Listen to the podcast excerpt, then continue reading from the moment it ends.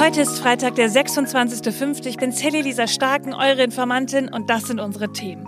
Razzia bei der letzten Generation. War das Vorgehen des bayerischen Kriminalamts gerechtfertigt? Ist die Gruppe eine kriminelle Vereinigung oder wird Aktivistinnen hier völlig unverhältnismäßig mit der Brechstange begegnet? Das ist heute Thema.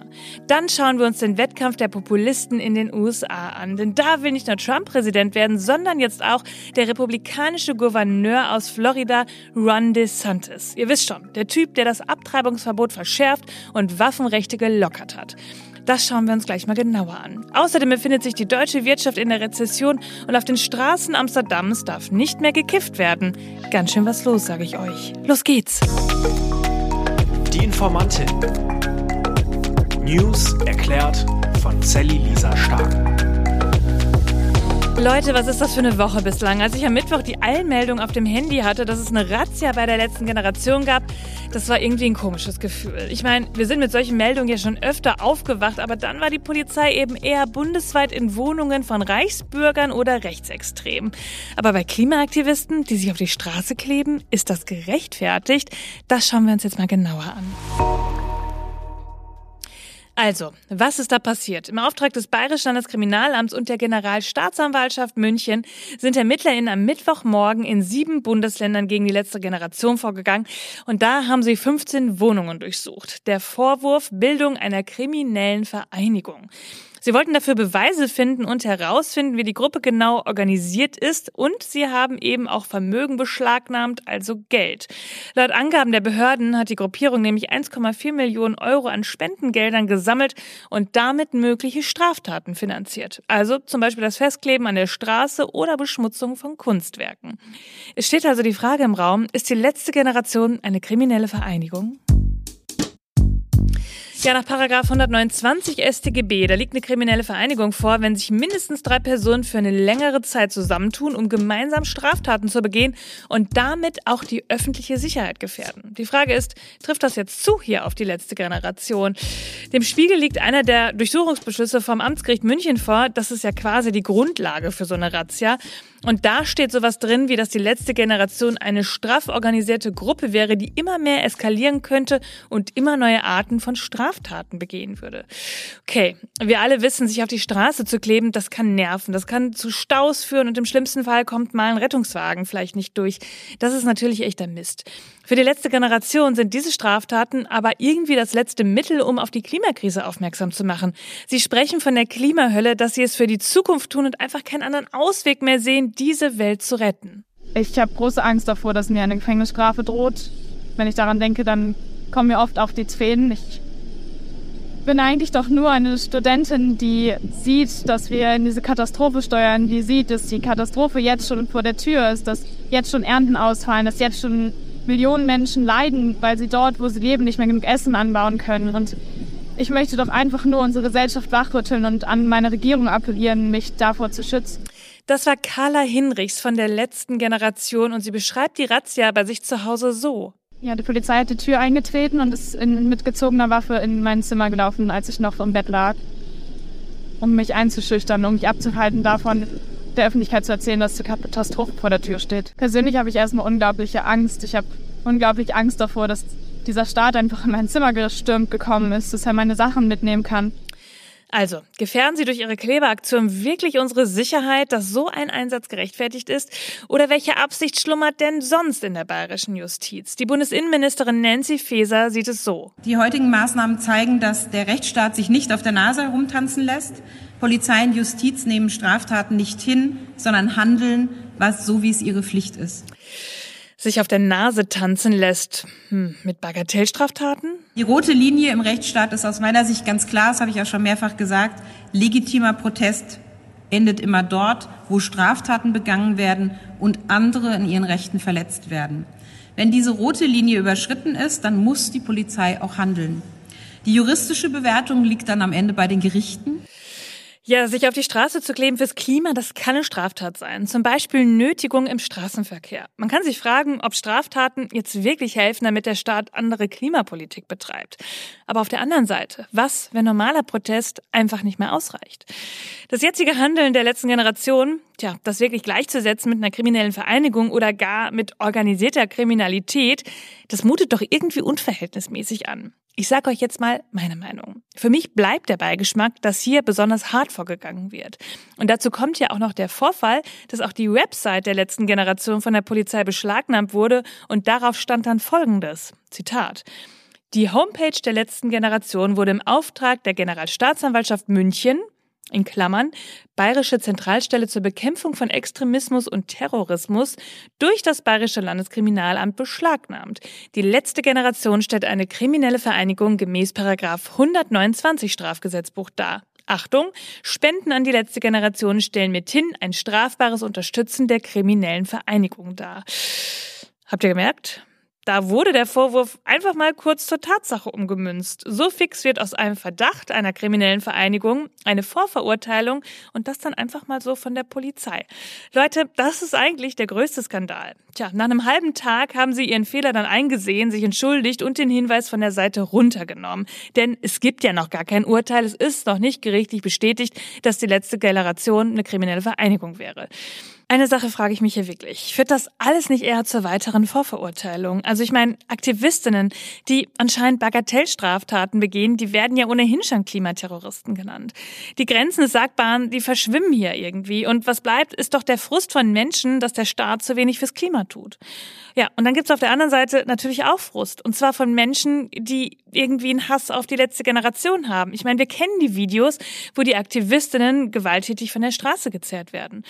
Die Stimmung sieht also irgendwie überhaupt nicht nach Deeskalation aus. Und wenn Nancy Faeser meint, dass sich der Rechtsstaat nicht auf der Nase herumtanzen lässt, da frage ich mich wirklich, warum er gleich die Brechstange rausholt und gezielt Menschengruppen gegeneinander aufbringt. Klar ist, ob das alles gerechtfertigt ist, das, das können am Ende natürlich nicht wir entscheiden, sondern das machen die Gerichte. Und das ist auch gut so. Und dann werden wir sehen, ob die bayerischen Ermittler hier völlig unverhältnismäßig vorgegangen sind oder es doch richtig auf Grundlage unseres Gesetzes gemacht haben.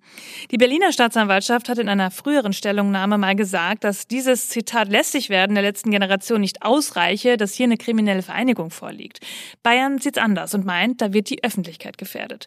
Und eine kleine Bemerkung am Rande von mir. Der sonst so laute Söder, der ist gerade ganz schön still. Sonst lässt er ja eigentlich kein Klimathema am Wegesrand aus und er findet es auch immer ganz lustig, die Klimaaktivistinnen zu verhöhnen. Denkt mal an diese Aussage. Ist erst drei Monate her beim politischen Aschermittwoch. Normalerweise gilt bei uns der Satz leben und leben lassen. Deswegen würde ich sagen, Mai, leben und leben lassen. Irgendwo. Halt wurscht. Aber im Herbst ist Landtagswahl in Bayern. Also ist irgendwie gerade schon fast Wahlkampf. Und da ist Söder ja zu Haus, wie er selbst sagt. Ich bin der Markus, da bin ich daheim, da bleibe ich auch. Gott schütze Bayern, Gott schütze Passau und Gott schütze bitte auch die CSU. Ein Schelm, wer Böses denkt. CSU-Landesgruppenchef Dobrin zog ja auch gerade erst im Vergleich zur RAF, einer linksterroristischen Gruppe, die in den 70ern Politiker ermordeten. Die letzte Generation könnte ja eine Klima-RAF werden, meint er. Da bleibt mir irgendwie alles im Hals stecken. In der ganzen Debatte verschließt die Augen nicht vom Populismus. Ich verspreche euch, wir werden wieder drüber reden. Und wo wir gerade beim Populismus sind, wenn ihr gedacht habt, Trump, das ist eine ganz schön populistische Hausnummer, dann kennt ihr noch nicht Floridas jetzigen Gouverneur Ron DeSantis. Der sieht aus wie der smarte Schwiegersohn von nebenan, der vielleicht eher so ein konservatives Wertebild vertritt, mit dem man abends aber vielleicht ganz gut ein Glas Rotwein trinken kann. Nur hinter dieser Fassade, da schlummert ein richtiger Rechtsaußenpopulist. Viele sagen ein Trump mit Hirn. Und jetzt will er auch noch für die Republikaner als Präsidentschaftskandidat antreten.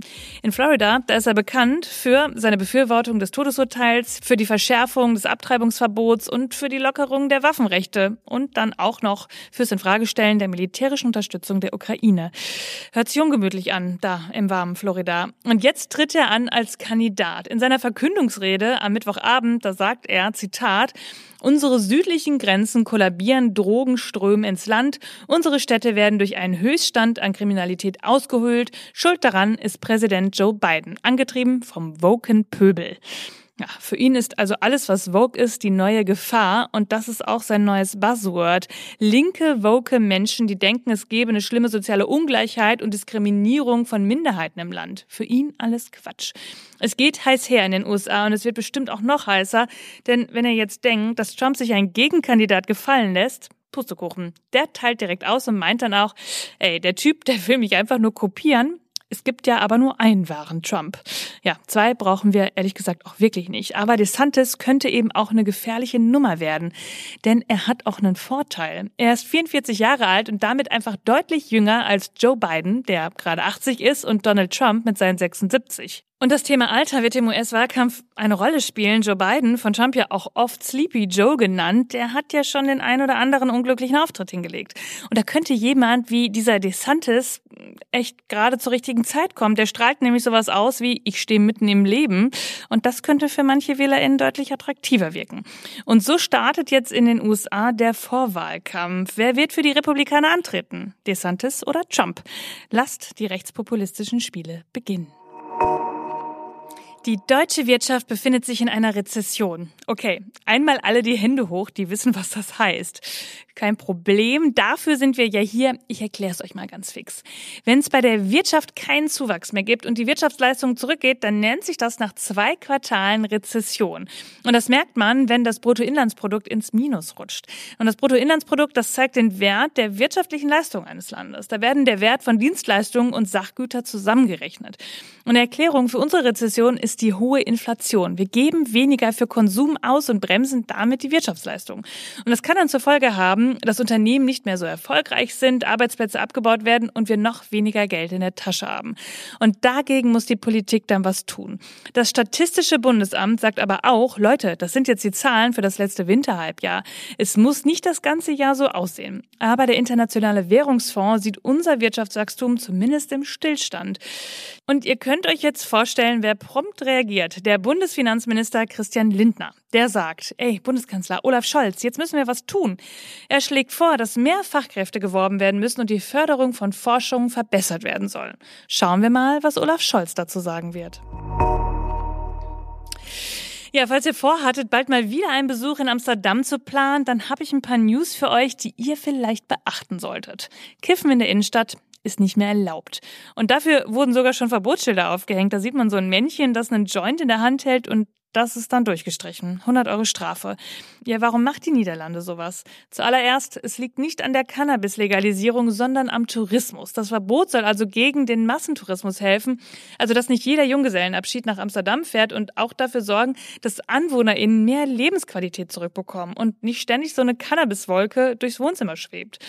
Ja, die Reaktion der Menschen, die in der Innenstadt leben, die ist eher verhalten. Es gibt nämlich auch schon seit Jahren ein Alkoholverbot in der Öffentlichkeit und da hält sich erstens auch keiner dran und zweitens wird es nicht so richtig kontrolliert. Ob das jetzt beim Kiffverbot anders wird? Ich würde euch jetzt nicht raten, das auszuprobieren. Ihr Lieben, das war schon wieder für diese Woche. Ihr findet wie immer alle Quellen und Informationen in den Show Notes. Sprecht drüber, bildet euch eure eigene Meinung und informiert euch selbst. Schreibt mir, wenn ihr Fragen habt oder Anregungen. Schickt mir eine Sprachnachricht auf Instagram.